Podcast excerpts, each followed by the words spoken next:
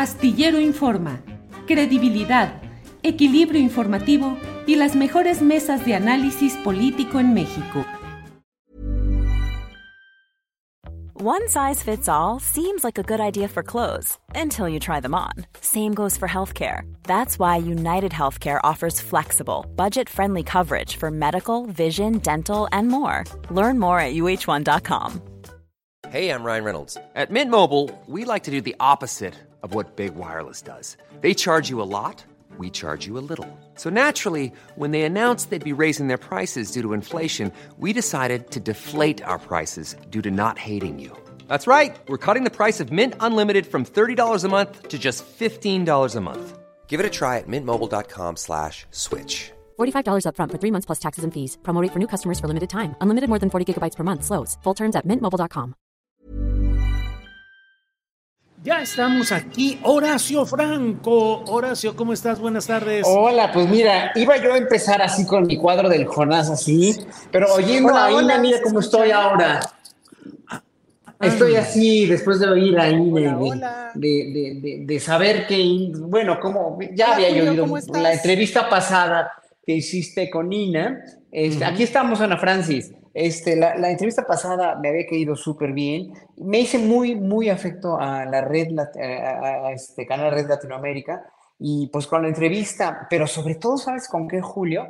Con el análisis que hicieron en la, en la- eh, eh, después de la entrevista a Canal Red Latinoamérica, ahí donde delatan a todos los periodistas que in- hablaron mal de Ina, que le inventaron falsos, que la calumniaron, y otros que no, otros que sí dijeron la verdad, como Carmen Aristegui, hay que decirlo, ¿no? Y al final, lo que dijo Alina Duarte, porque también Alina Duarte forma parte de, de la gran colega periodista Alina Duarte, este, forma parte de Red Latinoamérica. Estuvo muy padre y, y ahora oírla aquí contigo y oír los comentarios de cómo verdaderamente, cómo quiere la gente a Ina, cómo fue esta entrevista un éxito rotundo y ella tiene más de un millón de visitas de esta entrevista, ¿no? En Canal Red Latinoamérica. Entonces, me da mucho gusto, estoy muy contento por, porque finalmente hoy también el presidente prometió darle una entrevista a las radios comunitarias y eso también habla muy bien de López Obrador.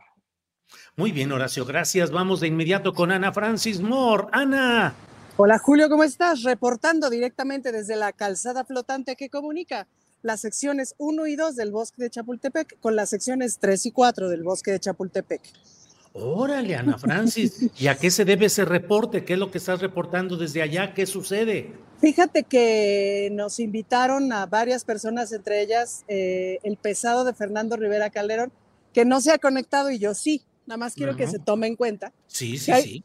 que ahí viene detrás eh, hacer un recorrido justamente por esta magna obra de Chapultepec Naturaleza y Cultura, que ya ves que ha generado un montón de ruido, y pues para que lo veamos. Y. Julio, no manches, está no increíble lo que le sigue, por muchísimas razones, porque conecta el bosque más grande de Latinoamérica, el bosque urbano más grande de Latinoamérica, porque le puso un alto a las a los desarrolladores inmobiliarios que ya estaban así, pero mira, con el colmillo afilándose. ¿Tú sabías? ¿Se acordarán ustedes de esta? Ah, mira, ya llegó este. Sí. Hola, amiguis. Hola, Fernando, buenas tardes. Buenas tardes, perdón por el retraso, maestro. Ya sé que a la tercera es sin asistencia. Sí, sí, sí, sí, sí. Y reglazo, además, reglazo. Exacto. Ana. Ah, te decía, el- nos acaban de contar que la tercera sección de Chapultepec, donde está lo que, le- lo que era el, el- el rollo y el Atlantis, no sé si se acuerdan que estaba la alberca de olas y no sé qué tanta cosa. Ahí ya se lo había, este Mancera ya se lo había dado a Salinas Pliego para que hiciera su universidad. Afortunadamente los vecinos y el eh, Fundación Bosque de Chapultepec se pusieron bien almejas, si no ya estaría tomado, Julio, y así. Entonces, bueno, e- entre otros este, beneficios, grandes beneficios de...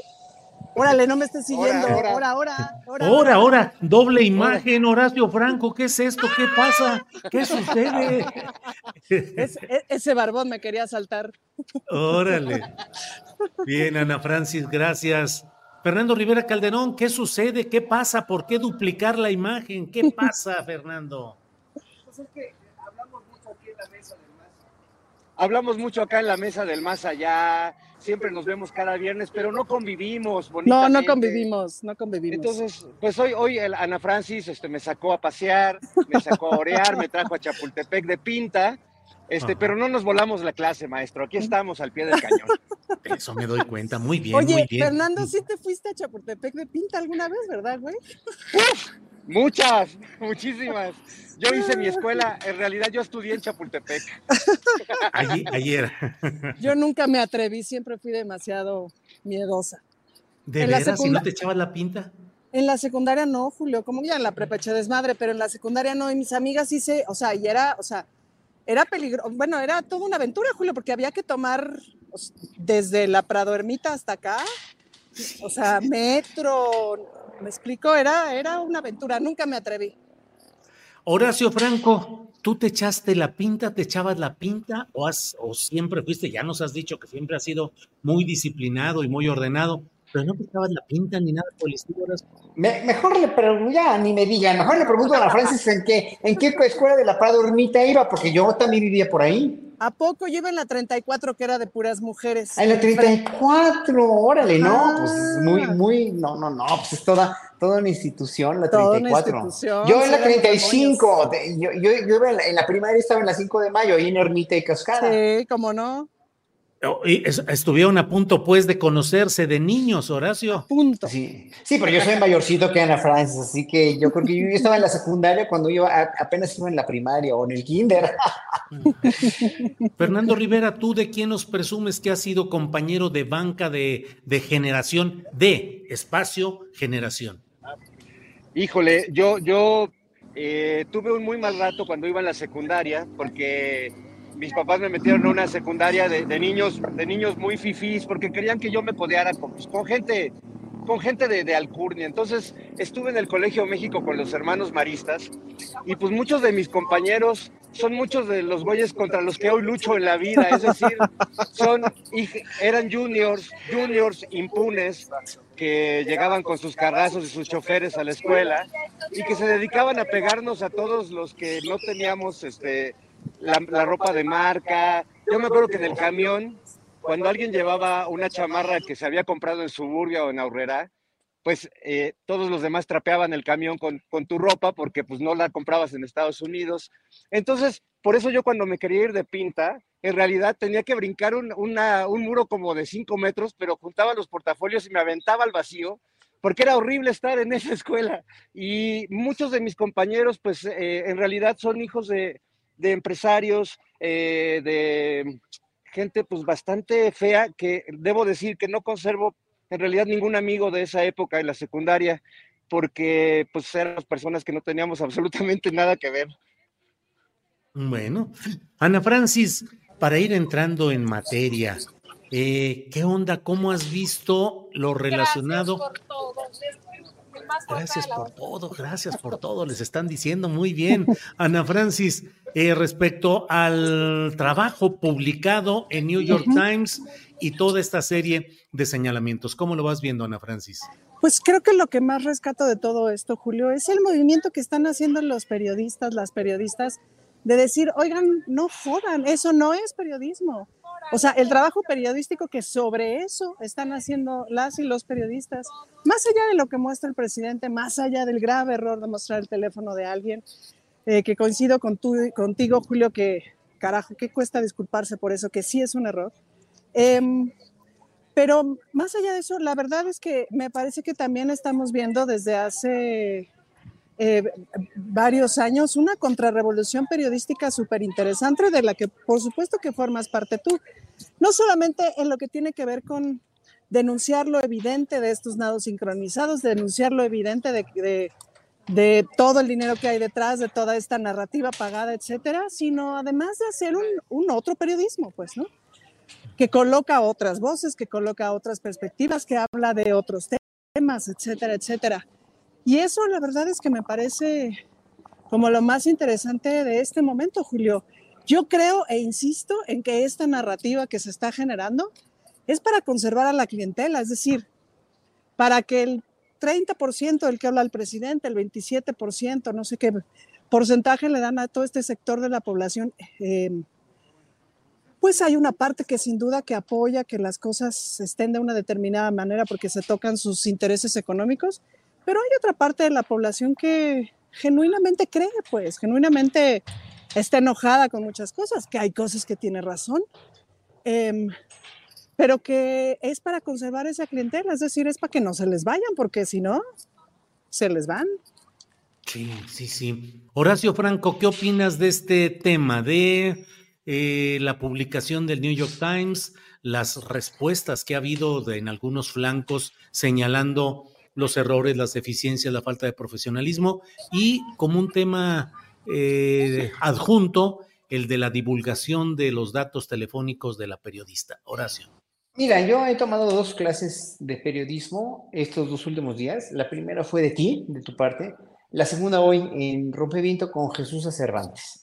Eh, ya obviamente ya se ha dicho mucho de este periodismo tan total y absolutamente comprado, vendido y comprado, tan eh, al servicio de, de intereses de las agencias norteamericanas, en este caso seguramente de la DEA, porque están muy enojados. ¿no? Ya sabemos eso, ya lo sabemos todos.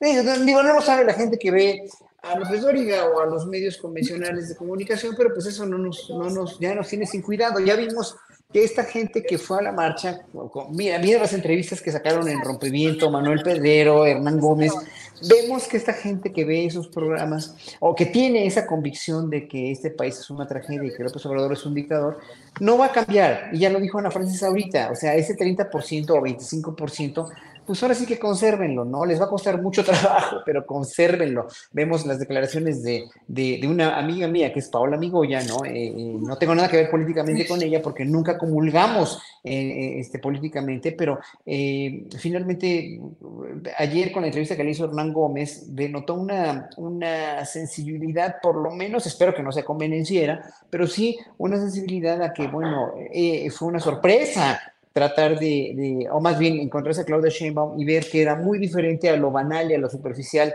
de esos chingaldes. Bueno, esa gente que está ahí no, no va a cambiar, no, no la van a cambiar. Y hablo de las cátedras de periodismo porque esas cátedras que nos diste tú ayer y hoy Jesús Cervantes en Rompeviento, nos ilustran a los ciudadanos de a pie que yo no soy periodista porque mucha gente, mucha gente dice que soy periodista, yo no soy periodista, yo soy un flautista, músico clásico, profesor del conservatorio que me dedico a tocar la flauta y a dirigir orquestas barrocas, pero eh, me has tomado como un punto de referencia crítico de ser ciudadano. Bueno, eh, yo creo que lo que pensamos los, los, ciudadanos de a pie eh, es muy superficial en cuanto al periodismo y las lecciones de periodismo que, tomó, que tomé ayer y hoy, nos dicen que este periodismo basura ya, chatarra, este periodismo convenenciero, no tiene, no tiene para dónde. Y lo del número de teléfono, de, de, bueno, que el mismo reportero de Tabasco, no me acuerdo cómo se llama, hoy le dijo al presidente, ¿no? Este, en contraposición a lo que Jessica Cermeño, que es una muy buena periodista de Univisión, le quiso sacar a López Obrador, le quiso, le quiso inquirir a López Obrador, ¿no? Y ya, obviamente que desde Javier Lozano hasta muchísima gente se le echó la yugular a López Obrador encima. Yo no lo hubiera hecho así, yo personalmente no hubiera sacado el número de teléfono, pero si lo hizo, lo tiene que asumir y es bronca del presidente. Pero, pero, pero, eh, este, este periodista de Tabasco le dijo a López Obrador que pues sí que los teléfonos que dan en un comunicado de esa manera, de esa índole, de esa calaña, de esa, más bien de esa, pues sí, un comunicado así, incluye su número de teléfono no personal, sino corporativo, el número de su trabajo, de su corporación, pues.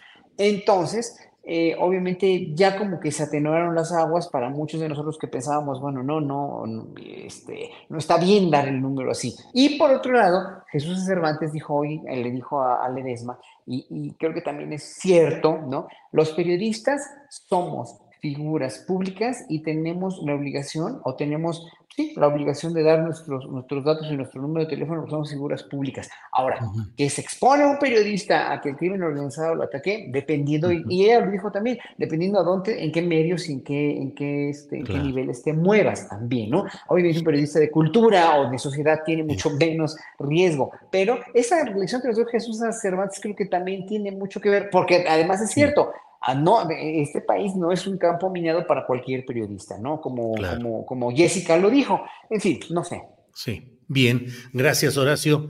Eh, don Fernando Rivera Calderón, ¿qué nos dice sobre este trabajo publicado en New York Times y eh, el asunto del celular? Que bueno, a veces me parece, Fernando, que de pronto está dejándose de lado el asunto central, que es la pésima confección de ese reportaje o pieza publicada por New York Times para entrar al otro tema que desde mi punto de vista sí fue un error del presidente en dos sentidos, tanto el dar a conocer ese dato privado de la periodista como luego pues no aceptarlo y ofrecer disculpas que a nadie denigra el pedir disculpas en un detalle de este para poder haber seguido con la discusión grandota que es el tema de lo de New York Times y los antecedentes publicados en otras en otros medios que concertadamente han publicado filtraciones de la DEA. Fernando.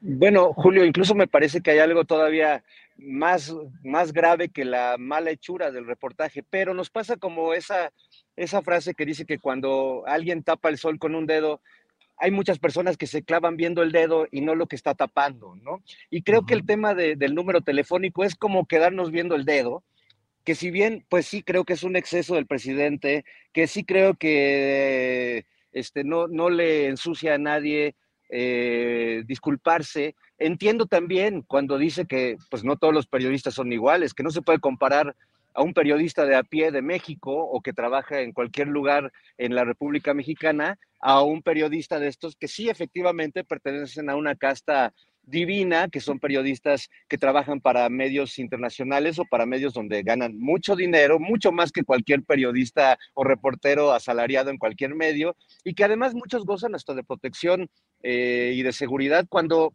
pues estaría bueno revisar cuántos de esos grandes y renombrados periodistas realmente necesitan ese apoyo de, seguridad por parte del gobierno.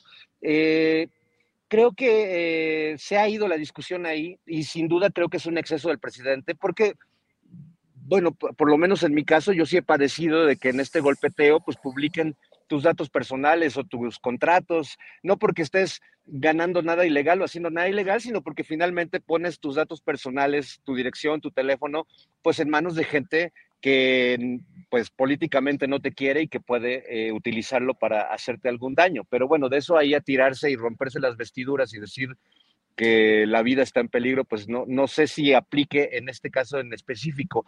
Eh, lo que creo que se está tapando, pues es, es, algo que el presidente ventiló también, que, que es una injerencia si bien no del gobierno de Estados Unidos, como parece que el gobierno ha aclarado, que no es la mano que está detrás, por lo menos no la autoridad presidencial, el ejecutivo estadounidense, pues sí hay un ataque de, poderes importantes en Estados Unidos que tienen que ver, bueno, con su agencia antinarcóticos y quizás con otras instancias del mismo poder ejecutivo eh, que se están metiendo y que están teniendo una injerencia verdaderamente peligrosa en nuestra política y en un momento, pues muy sensible que es eh, la temporada electoral. Esto aunado a que tiene en, la candidata de la derecha, del PRIAN-RD, a una aliada y a una repetidora, pareciera que el gobierno o estas instancias del gobierno de Estados Unidos están trabajando de la mano del empresariado mexicano comandado por Claudio X y por la candidatura del, del PRIANCHU, de Xochitl Galvez. Y eso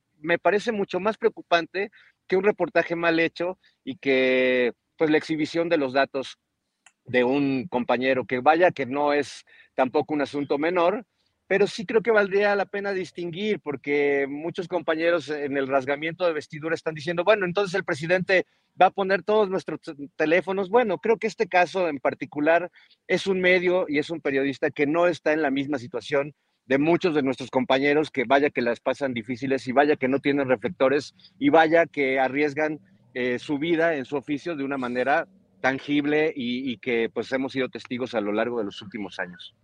Bien, Fernando, gracias. Sí, Ana Francis. Eh, Microfonito, sí. Micrófono. ahí está. Ahí. Lo cual me hace como, o sea, estoy con la misma idea de hace una semana o hace dos semanas. Es decir, cada vez nos damos más cuenta que el poder político en Estados Unidos representado por el presidente tiene un tono gerencial más que poder real. Y no estoy hablando específicamente de este presidente, pues me parece que el poder político en el mundo se ha convertido en una cosa más bien del tipo gerencial y que claro, cuando hay un presidente, como es el caso en específico de este presidente en México, que dice gerente su madre, güeyes, y es presidente y ejerce el poder que le da la legitimidad popular, pues obviamente todo el mundo se saca de onda y el sacón de onda pues es una cosa regional, corporativa y bien articulada, pues, ¿no? No, es en vano el viaje de Xochitl a España, ¿no? El, que, que, nos seguimos preguntando a quiénes vio de los que no sabemos, pues, ¿no? Bien, Ana Francis. Eh, te iba a preguntar, Ana Francis, acerca de, bueno, están ahorita Fernando y Ana eh, al aire libre. Nuestra visión bucólica. Nuestra versión bucólica. Y luego, luego le pediré a, a Fernando que nos dé opinión de esas banditas negras que te pusiste ahí, la cintita sobre el, sobre el sombrero. Pero Ana Francis, Ana Francis, em, están en fase 1 de contingencia ambiental en la Ciudad de México y se mantiene fase 1 contingencia ambiental.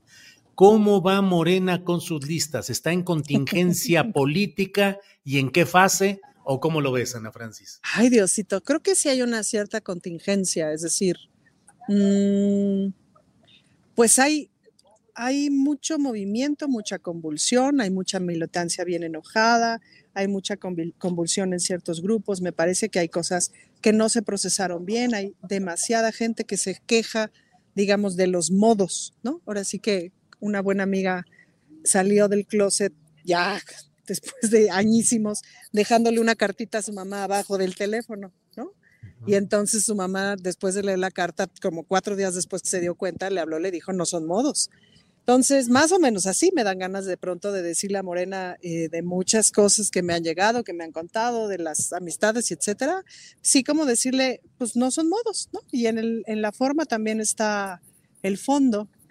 Em, vale la pena pensar las selecciones que se están haciendo de ciertos personajes, otros, unos, unos más impresentables que otros, unos que de pronto la gente piensa que son impresentables, pero no necesariamente, ¿no? Otros que hay que como que aclarar el pedigrí, es decir, tal personaje venía del PRI, pero no es impresentable, güey, tal personaje venía del PAN, pero no es impresentable, tal personaje venía de Morena, pero sí es impresentable, etcétera. Es decir, tenemos que complejizar la, la visión. Ojalá le fuéramos dedicando buen tiempo, Julio, en cuanto los nombres estén firmes, como pues a ir analizando, ahora sí que circunscripción por circunscripción, de todos los partidos, para que la gente tenga información, pero de todas las personas, no solamente como de las que de las que más figuran, que son los candidatos a alcaldías, a gobiernos locales, evidentemente la presidencia y el gobierno de la Ciudad de México, que pues esos dos son muy brillantes. Em, pero que le fuéramos dedicando buen tiempo a los claroscuros, ¿no? Este, pues para ir hablando de quiénes son esas personas y que la gente vaya teniendo información. Bien, gracias.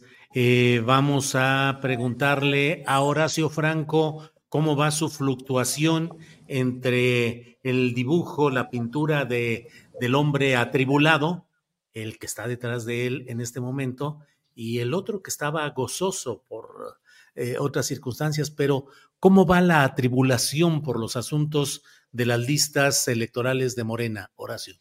Pues mira, en unos lados, en una parte así, totalmente así como el Jonás, ¿no? Y por otro lado, bueno, yo, yo, tenía la esperanza de que el Fisgón se fuera a quedar, obviamente ya dijo que no, Jesús Ramírez Cuevas también. Lástima, pero yo creo que aquí lo más importante es que no se sigan colando más nombres eh, infaustos en la cuestión de, oportunismo político, ¿no? Mm, mucho se critica también la inclusión de Javier Corral, o etcétera, etcétera, ¿no? Pero, pero vamos, eh, yo creo que aquí lo más importante es que Morena no se deslinde jamás de sus principios y de su cometido, para qué fue creado y cómo. O sea, yo entiendo que hay gente como la misma Paula Migoya, les digo, ven esa entrevista que le hizo Hernán Gómez, este, en un momento dado ve la luz así, o sea, ahora sí que se vuelve buena, no es que se vuelvan buenas porque eran malas, estaban desinformadas, estaba, esta gente está muy desinformada y está muy, eh, en un momento dado, está muy manipulada por sus mismos intereses. Eh, yo siempre he dicho que toda la gente, con, la, gente que más virulenta es contra la 4T y contra Morena, no es que no sepa lo bueno que ha hecho López Obrador en su sexenio, no es que sepa en su interior que este, este país está cambiando y la revolución de las conciencias sí se está haciendo presente, pero son tales sus intereses económicos o racistas o clasistas que no se dan cuenta de que para vivir en un país como los que ellos sueñan con vivir, como Dinamarca o Noruega, pues que se vayan a Noruega o se vayan a Dinamarca, porque aquí tenemos un país con unas diferencias sociales tremendas. Entonces, estos principios que ha promulgado Morena de la repartición de la riqueza que ha hecho López Obrador y que sigue Claudia Sheinbaum también pero este, enunciando, ¿no? No se deben perder, nada más, esté quien esté. Y el, vemos en la oposición, al otro lado de la, de la pantalla, vemos a la oposición con, una, con unos cuadros verdaderamente lamentables, terribles, y se quedan en lo mismo, se quedan igual.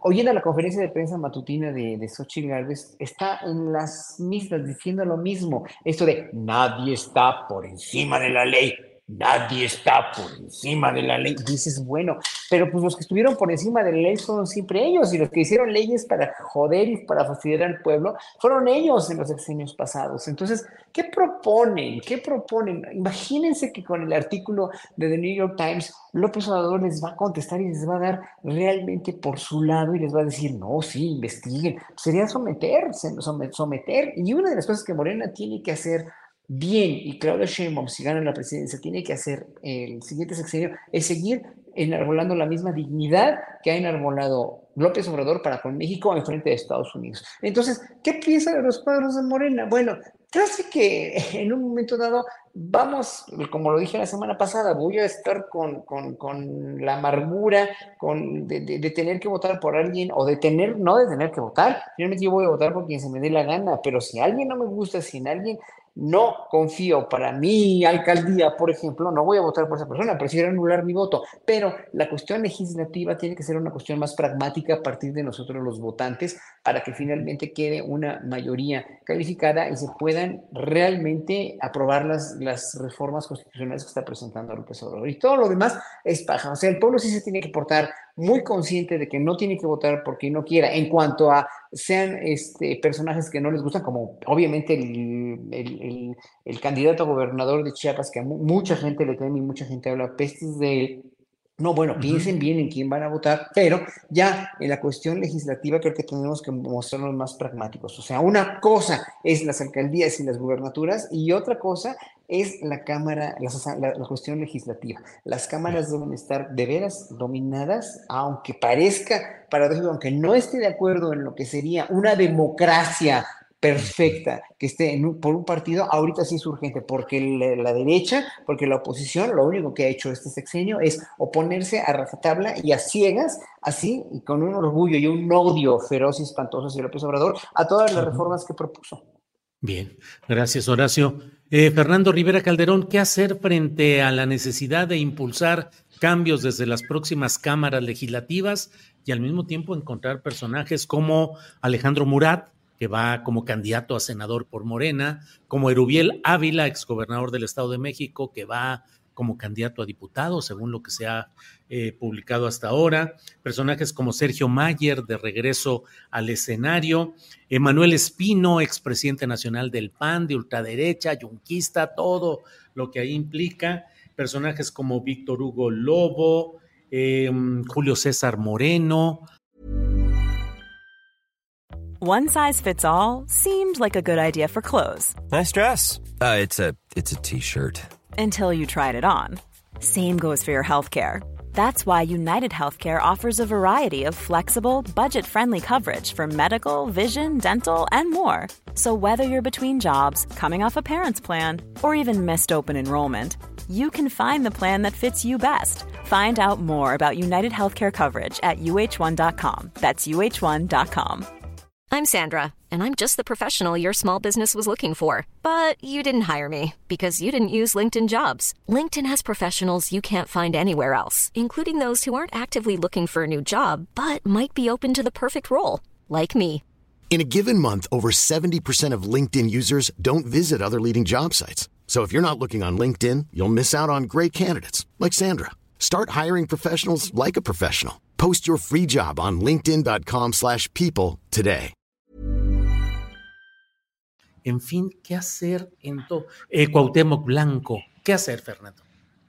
Pues sentirnos orgullosos, Julio, de, de, este, de la justicia social que está promoviendo Morena actualmente para figuras como Sergio Mayer, ¿no? Yo la verdad es que siento que todos los que hemos luchado durante décadas en este país, saliendo a las calles a exigir por una cantidad de, por muchas luchas, de muchos derechos que hemos ido consiguiendo, pues debemos sentirnos súper orgullosos de que llegue Sergio Mayer y, y, reciba su curul así, para seguir traicionando el movimiento desde dentro, para seguir, ahora que estoy en Chapultepec, bueno, justamente Sergio Mayer era uno de los que se oponían eh, salvajemente a este proyecto increíble que está sucediendo en Chapultepec, porque según había un subejercicio y no sé qué tanto. Subejercicio ha hecho él, que este, pues está bastante mamey, pero no desarrolló otras cualidades. Claro, logró ser un gran oportunista, como lo es Murat, como lo es todos estos señores Erubiel, como lo es el señor Espino, que bueno, ha pasado por muchos partidos y sabe, sabe lo que es cambiarse la camiseta, y gente que ya estaba y que era bastante incómoda, como Manuel Velasco, ¿no? Yo recuerdo cuando voy a Chiapas que mis amigos me dicen, perdónanos por no poder compartir el entusiasmo que sienten los chilangos por la 4T, pero aquí en Chiapas, pues la 4T llegó gracias a Manuelito Velasco y su, y su pequeño grupo que tiene bastante historial eh, negro allá en Chiapas, ¿no? Entonces, bueno, pues eh, creo que es un tiempo de, en que tenemos que tragar camote democráticamente y, y, yo sí lo puedo decir porque si bien votaré por, por Morena en muchos de los casos y aspiro a que continúe el proyecto político de la 4T, sí puedo decir que no me gusta en absoluto este, este chapulinismo y este, esta traición que quizás pues de momento a Mario Delgado le va a resultar en muchos triunfos electorales, pero de verdad este, pensemos al mediano y al futuro, porque si no, pareciera que Morena en este momento está tomando más lecciones de movimiento ciudadano que de, que de cualquier otra, otra, otro movimiento político, ¿no? Y está gacho que el, que lo que se ha ganado con tanto esfuerzo y después de tantos años de lucha, pues lo entreguemos así como si nada a aquellos contra los que estábamos peleando.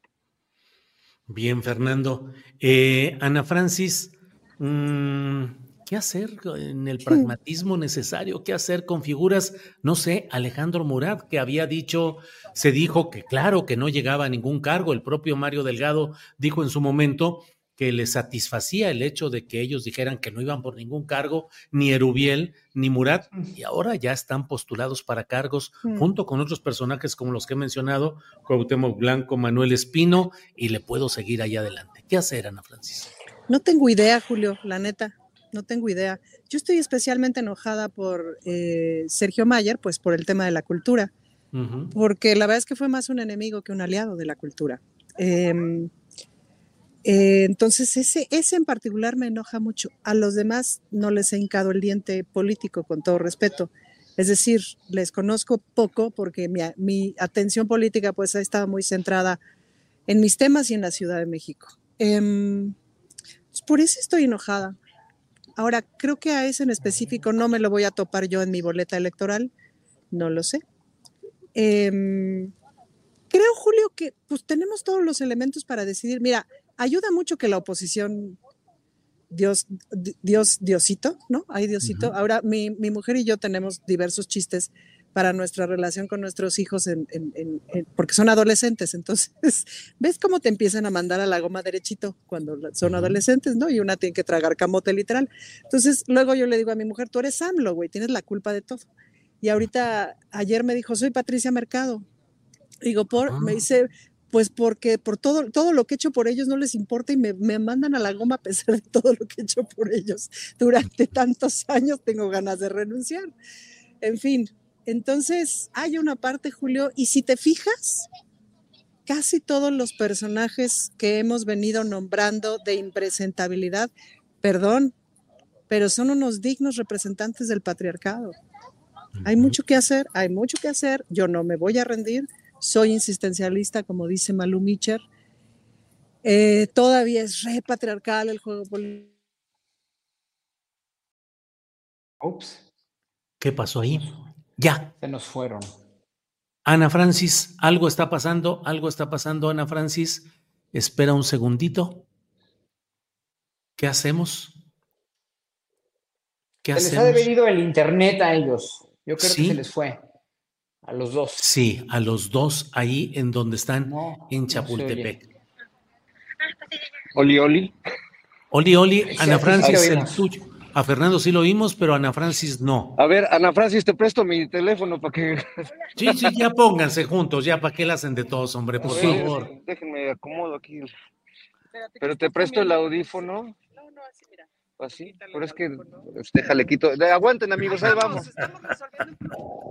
Ay, ¿cómo ves, Horacio Franco? Estas pues, cosas. Ya me oyen, ya me oyen. Ya, ya, ya, ya, te oímos. En lo que Fernando se traga su pozole, este. ¿Qué estaba yo diciendo? Gracias, amigo. ¿Qué estaba diciendo? Pues estábamos hablando de las listas y de los personajes y qué hacer con el. Entonces, te digo que ayuda mucho que la oposición es impresentable, entonces pues volteas para allá y dices, ay, Diosito Santo. Pero no está bien, Julio, claro que no está bien. Ah, eso, sigue siendo demasiado patriarcal este pedo. Este, y debería dejar de serlo. No va, no va a pasar rápido. Y eso es muy frustrante es muy frustrante. ¿Qué hacer, Julio? pues sobrepasar la frustración.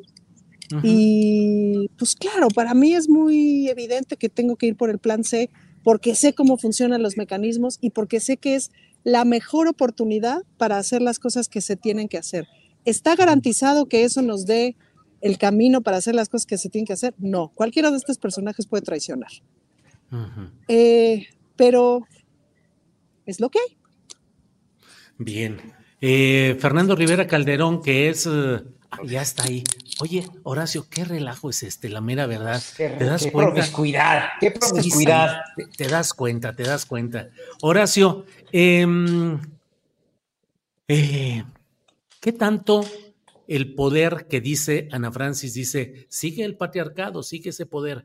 ¿Qué tanto con la figura de la candidata presidencial Claudia Sheinbaum que es la principal candidatura y que tiene muchas implicaciones históricas, sociológicas y de un cambio cultural en México, ¿qué tanto hacia abajo ves tú que esté avanzando un poder eficaz de las mujeres? Es decir, ¿qué tanto realmente en estas listas, por ejemplo, de candidaturas al Congreso de la Unión, se están abriendo espacios reales a mujeres o qué tanto se están dando posiciones relevantes más a los varones que a las mujeres en estas listas legislativas, Horacio?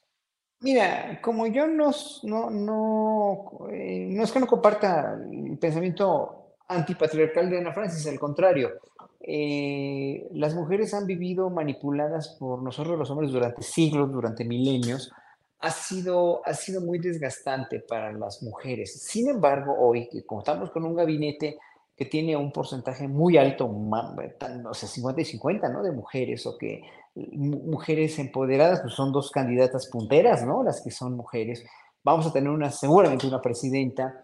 Eh, obviamente los hombres siguen queriendo manipular machos tremendos como Alito, machos como el otro de, del PAN o el mismo de Movimiento Ciudadano, quieren, este, quieren seguir teniendo las riendas, dijéramos, ¿no?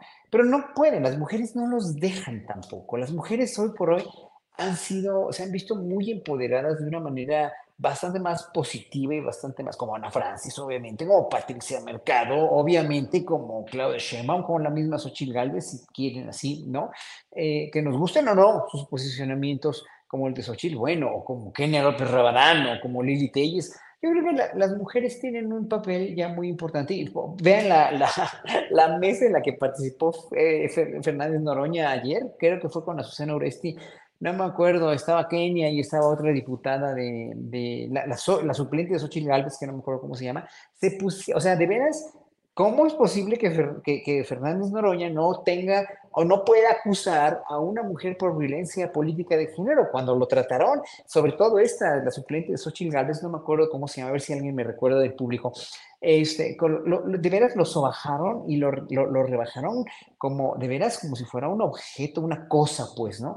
Hay mujeres muy aprovechadas, hay mujeres muy mezquinas, como esta señora que vimos ayer en la entrevista, en, la, mesa redonda con, con, Fernández Noroña. Y cualquier hombre que se atreva a decir algo de una mujer, cuidado, porque es violencia política de género, no, espérense tantito. Sí, las mujeres han sido reprimidas, se han visto muy desventajadas. En muchas partes del mundo, obviamente, tienen todo el derecho y todo el apoyo de la gente consciente y sensible a luchar por su igualdad pero, pero, pero ah, obviamente para mí ya estas diferencias de que una mujer pueda manipular y pueda someter y sobajar a un hombre también, y puede incluso golpearlo, pues, ¿no? O sea, también es, digo, ¿tiene una razón histórica? Sí, las mujeres estuvieron reprimidas, sobajadas, sometidas, etcétera, etcétera. Pero hoy por hoy, cuando una mujer está empoderada y tiene el poder para poder sobajar y someter a una persona que está diciendo una verdad sensata o está finalmente teniendo sus planteamientos, se me hace verdaderamente también violencia política de género. Y yo no difiero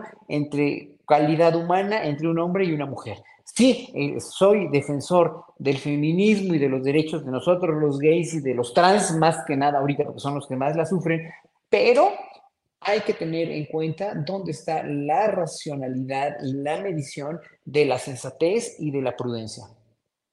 Bien, Horacio, gracias. Eh, Fernando Rivera Calderón, te propongo que este tema lo dejemos para siguiente respuesta de Ana Francis Moore, que nosotros hagamos eh, un adecuado mutis en el tema. Y que te quiero preguntar, ¿qué opinas de lo que hoy ha sido una... Ha fustigado el presidente López Obrador cierto tipo de periodismo, ha dicho que es un periodismo de una casta, se creen casta divina, se creen intocables, cierto tipo de periodismo, y dice eh, en una señalamiento, pues eh, diría yo que con pasión política, el presidente de México, pues ha dicho que no cualquiera va a venir a lastimar la autoridad moral del presidente de México. ¿Qué mm, opinas de esa mm, manera como el presidente de la República está enfrentando a ese periodismo canalla, Fernando Rivera? Pues me parece francamente muy valiente y me sorprende que esa crítica no salga dentro de las mismas filas del periodismo que ejercemos, eh, me parece que una especie de pacto patriarcal entre periodistas, ¿no? Porque incluso los periodistas son pocos los que pueden denunciar a, otros compañeros que están haciendo mal su oficio. Eh, yo lamentablemente, pues mucha de mi formación, pues la tuve al lado de estos personajes, ¿no? De Raimundo Riva Palacio, este, de Francisco Martín Moreno, de muchos de estos personajes que pues amparados en el periodismo y además pues en un gran renombre que se construyeron durante los sexenios anteriores, pues lo usaban impunemente para hacer lo que ahora vemos con mucha claridad. Entonces a mí me encanta que el presidente lo denuncie.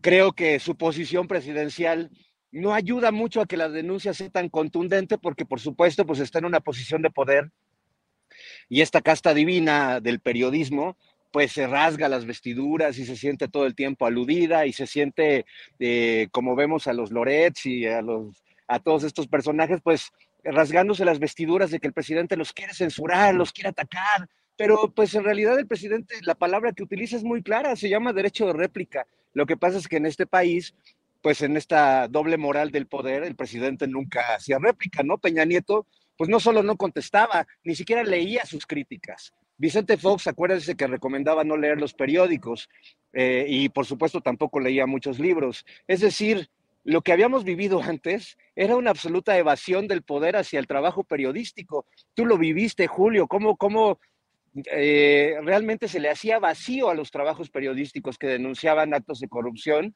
y en ese vacío pues desaparecían en el diálogo público. Actualmente pues no hay manera de que desaparezcan porque la misma sociedad los mismos eh, lectores, quienes consumimos el eh, periodismo, pues estamos eh, poniendo también la brújula ahí en, nuevos espacios, en nuevos medios y exigiendo y señalando a los que hacen un periodismo tramposo.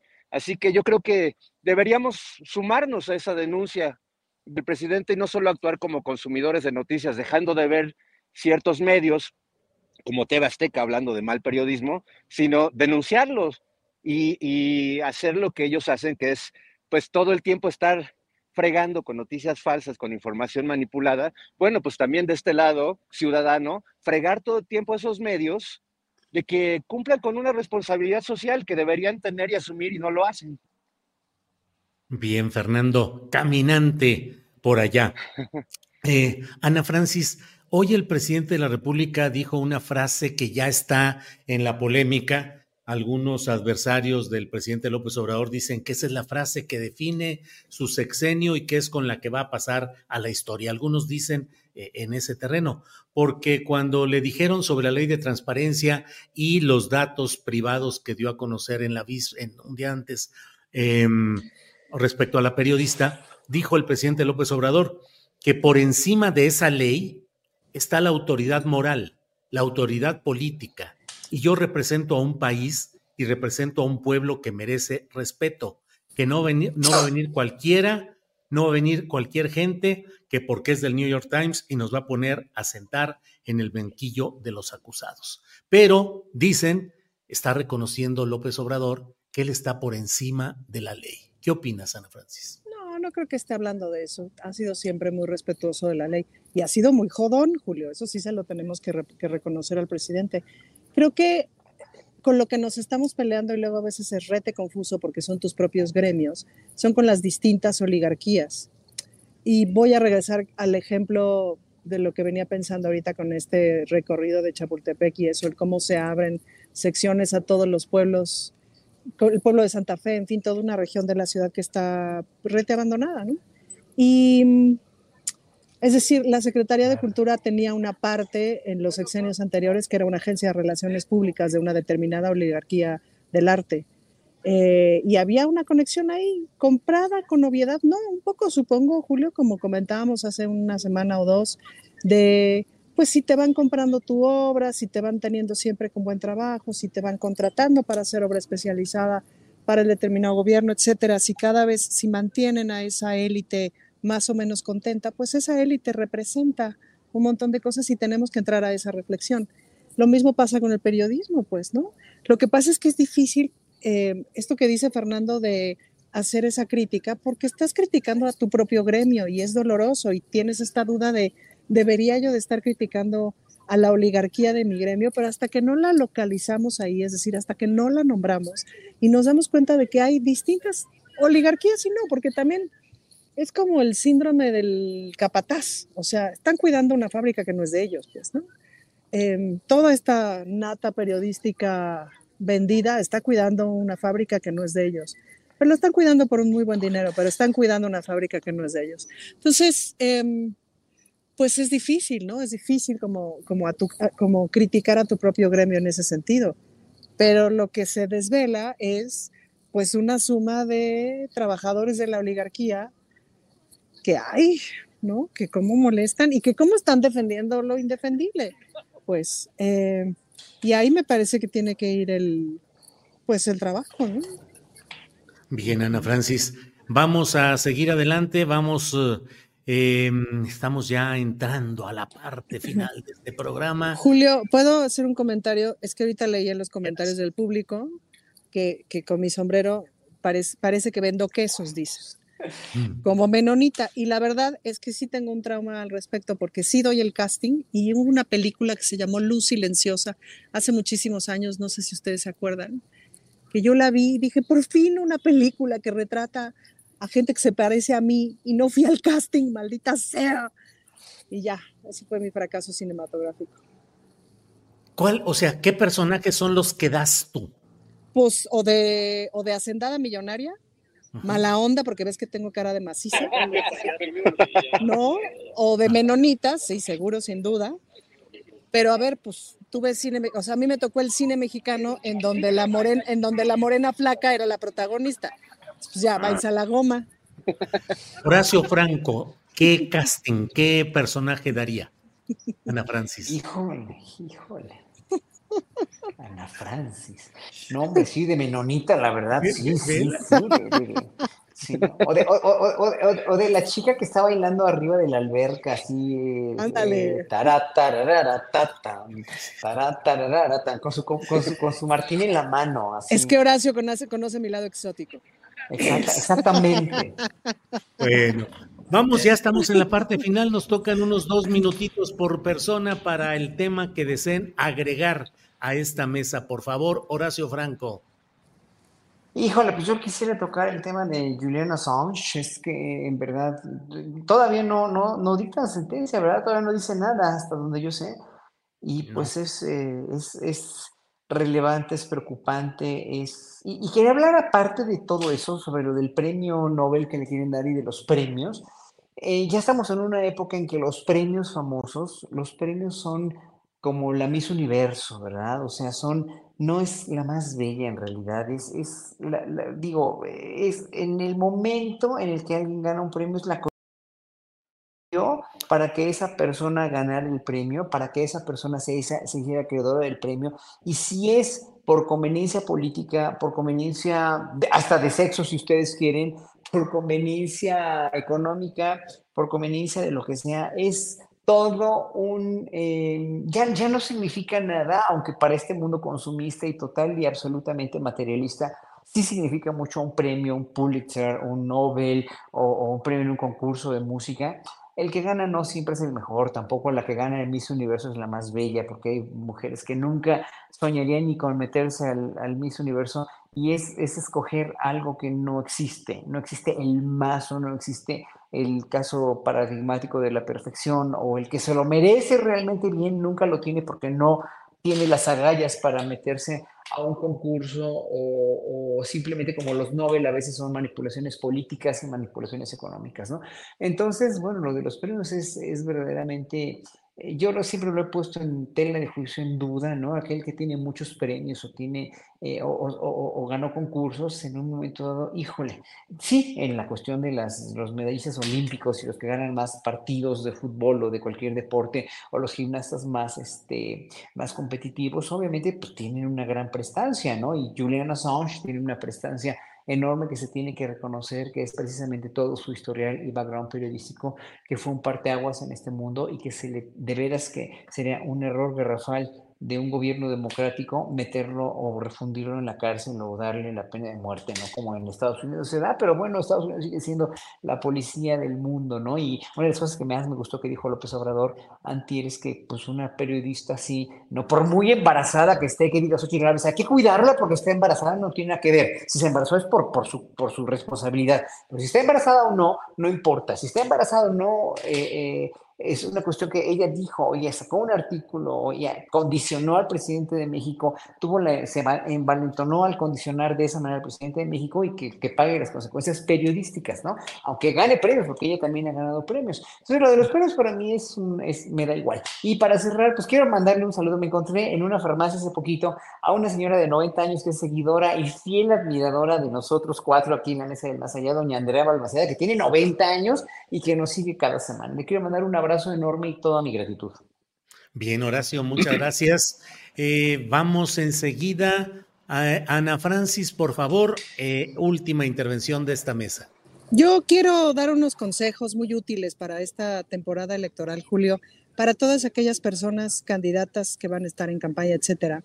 Decirles que por amor de Dios se den cuenta de que van a tener una cámara encima todo el mondrigo día. Esto es un Big Brother. Entonces, punto número uno, si vas a comer chicle, tu papelito del chicle te lo guardas en la bolsita del pantalón o por tú en últimas en el brasier para poder guardar tu chicle. Punto número dos, no te sacas el calzón, no te rascas la cola y no te sacas el moco. Por favor.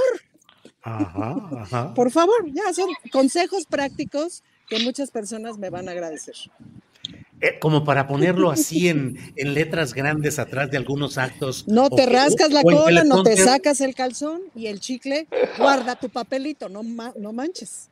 Sí, ¿verdad? Se guarda el papelito de la etiqueta sí, porque sí se necesita el chicle porque estás viendo a mucha gente y si necesitas traer un aliento decente y luego pues te acabas de comer, o sea, ¿no? Sí se necesita el chicle. Mm. Pero por amor a Cristo, un papelito, carajo, el mismo del chicle, no necesitas inventar nada nuevo. Si no, mira, incluso si no traes papelito, si no traes papelito, te lo tragas.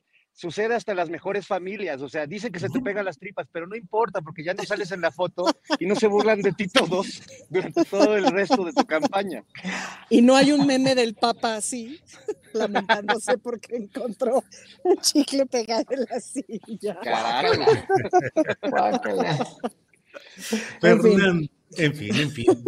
Muy buenos consejos. ¿eh? Realmente sí es una asesoría fundamental la que estás dando, Ana Francis. Fernando Rivera Calderón, eh, dos minutitos lo que desees ya en esta parte final de esta mesa. Bueno, pues yo creo que un buen acto para prepararnos para estas campañas que comienzan tiene que ver con este espacio increíble en el que estamos eh, Ana Francis, la menonita, Amor y su servilleta, que, este, es, que, vengan, que vengan a Chapultepec. Creo que eh, pensaba que mucha de la banda chilanga que sueña con tabuada, se, tiene sueños húmedos con, con cuadri y eso, como que nunca se han dado la oportunidad de ver lo que ha sucedido aquí en Chapultepec en la calzada flotante que conecta eh, pues todas estas colonias para las que Chapultepec no, no estaba eh, permitido, no era posible, ¿no? Parecía que Chapultepec era como el jardincito de Polanco y las lomas, y para toda la banda que vive del otro lado de Constituyentes, pues no había acceso y eh, actualmente a través de la calzada flotante que hizo Gabriel Orozco, pues se puede acceder y bueno, creo que lo que ha sucedido en el Centro Cultural Los Pinos, lo que ha pasado este, en el Sencal y en la Casa del Maíz, eh, toda la zona donde está el Cárcamo, donde está este gran pues mural, por llamarlo de alguna forma, de Diego Rivera, donde está Tlaloc, en un gran, gran, una gran fuente de mosaico, pues son lugares que valen la pena conocer, que nos este, devuelven el orgullo de, de, ser parte de esta comunidad y que nos preparan el espíritu para lo que viene, que pues este, viene mucha cochinada eh, amigos, y pues sí hay que estar con el corazoncito limpio para poder este, recibir y que se nos resbale todo eso. Y Julio, yo, yo agregaría lo que dice Fernando, y aquí se ve claramente el lado más luminoso de la 4T. Sí, cómo no, cómo no. Esto está muy cañón. Sí es, o sea, sí entiendo por qué es de los proyectos emblema como el Tren Maya, etcétera. Es, es una cosa que, que, es decir, que es un proyecto a 20 años, me explico, que, que transforma a largo plazo, que además es como ya se tienen que diseñar las cosas, no podemos seguir diseñando a corto plazo. Y uf, sí da muchísimo orgullo. Y es eso. Entonces, cuando vean las listas de impresentables, vénganse a dar una vuelta a Chapultepec para, para recuperar la fe. Muy bien, muy bien. Sí, bueno, pues, bueno, pues muchas gracias en esta mesa que, oye, Ana Francis, ya con estos consejos que están siendo muy comentados, eh, cada que haya un acto político de alguien, no digo quién, de alguien, hay que revisar en la silla abajo a ver si el personaje en cuestión no pegó su chicle? Yo pienso que sí, Julio, porque eso ya dice mucho. Mira, las palabras, Julio, se las lleva el viento. Las acciones son los que definen a las personas. Y los pero chicles, los chicles, los chicles no. exacto. Las palabras se las lleva el viento, pero los chicles no. En letras de oro lo quiero eso en el Congreso. Oye, oye, Ana Francis, las chicles no se les lleva el viento, pero ¿sabes qué se lleva el viento? Los brinquitos también, los brinquitos, con sí, esos brinquitos preciosos que son tan significativos. Compañeros, gracias por esta oportunidad de compartir el fin de semana este viernes, la mesa del más allá. Hasta pronto. Vamos a comer, Fernando, ándale. When you make decisions for your company, you look for the no-brainers. If you have a lot of mailing to do, stamps.com is the ultimate no-brainer. Use the stamps.com mobile app to mail everything you need to keep your business running with up to 89% off USPS and UPS. Make the same no-brainer decision as over 1 million other businesses with stamps.com. Use code program for a special offer. That's stamps.com, code program. Hola, buenos días, mi pana. Buenos días, bienvenido a Sherwin Williams. ¡Ey! ¿Qué onda, compadre? ¿Qué onda? Ya tengo lista la pintura que ordenaste en el ProPlus app. Con más de 6.000 representantes en nuestras tiendas listos para atenderte en tu idioma y beneficios para contratistas que encontrarás en aliadopro.com. En Sherwin Williams somos el aliado del PRO.